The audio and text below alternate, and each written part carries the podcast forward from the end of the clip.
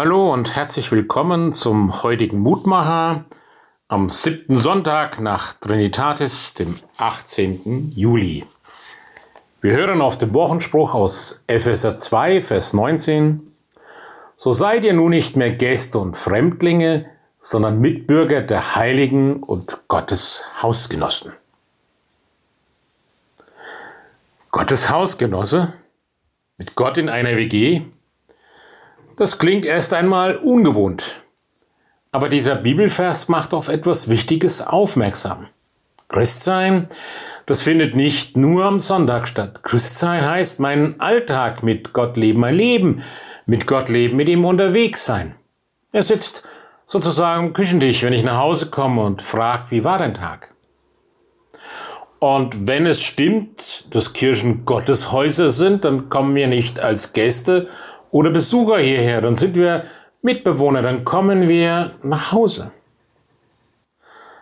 Und wenn wir in den vergangenen zwei Sonntagen und heute unsere Konfirmationen gefeiert haben, bewegt mich auch die Frage, wie junge Menschen sich in unseren Gemeinden, in unseren Kirchen nicht mehr als Gäste und Fremdlinge fühlen, sondern als Teil des Ganzen. Was können wir tun, bewegen, verändern, damit sie auch ihren Platz finden und ihre Gaben einbringen können?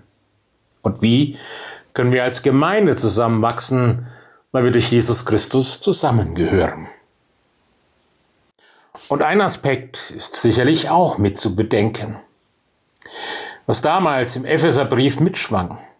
Wir Christen, wir haben noch eine ganz besondere Existenz eine Existenz bei Gott im Himmel.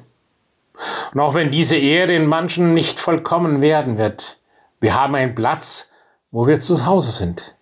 Wir haben eine Heimat, die über alles hinausgeht. Wir haben Heimat und Lebensrecht. Und es ist gut zu wissen, dass wir zu Gott gehören dürfen und wo wir einmal zu Hause sind. Hier in seiner Gemeinde, dort in seiner ewigen Gemeinschaft. Und darum Lieber Gott und Herr, wir wollen dankbar sein, wie gut es für uns ist, ja zu hören, was wir ja bei dir erfahren dürfen. Heimat und Geborgenheit. Ein Hausrecht gleichsam in Ewigkeit. Da wird alle Ungewissheit von uns genommen und uns immer wieder freudig gesagt, dass wir bei dir zu Hause sein dürfen. Danke, Herr, für deine Fürsorge. Amen.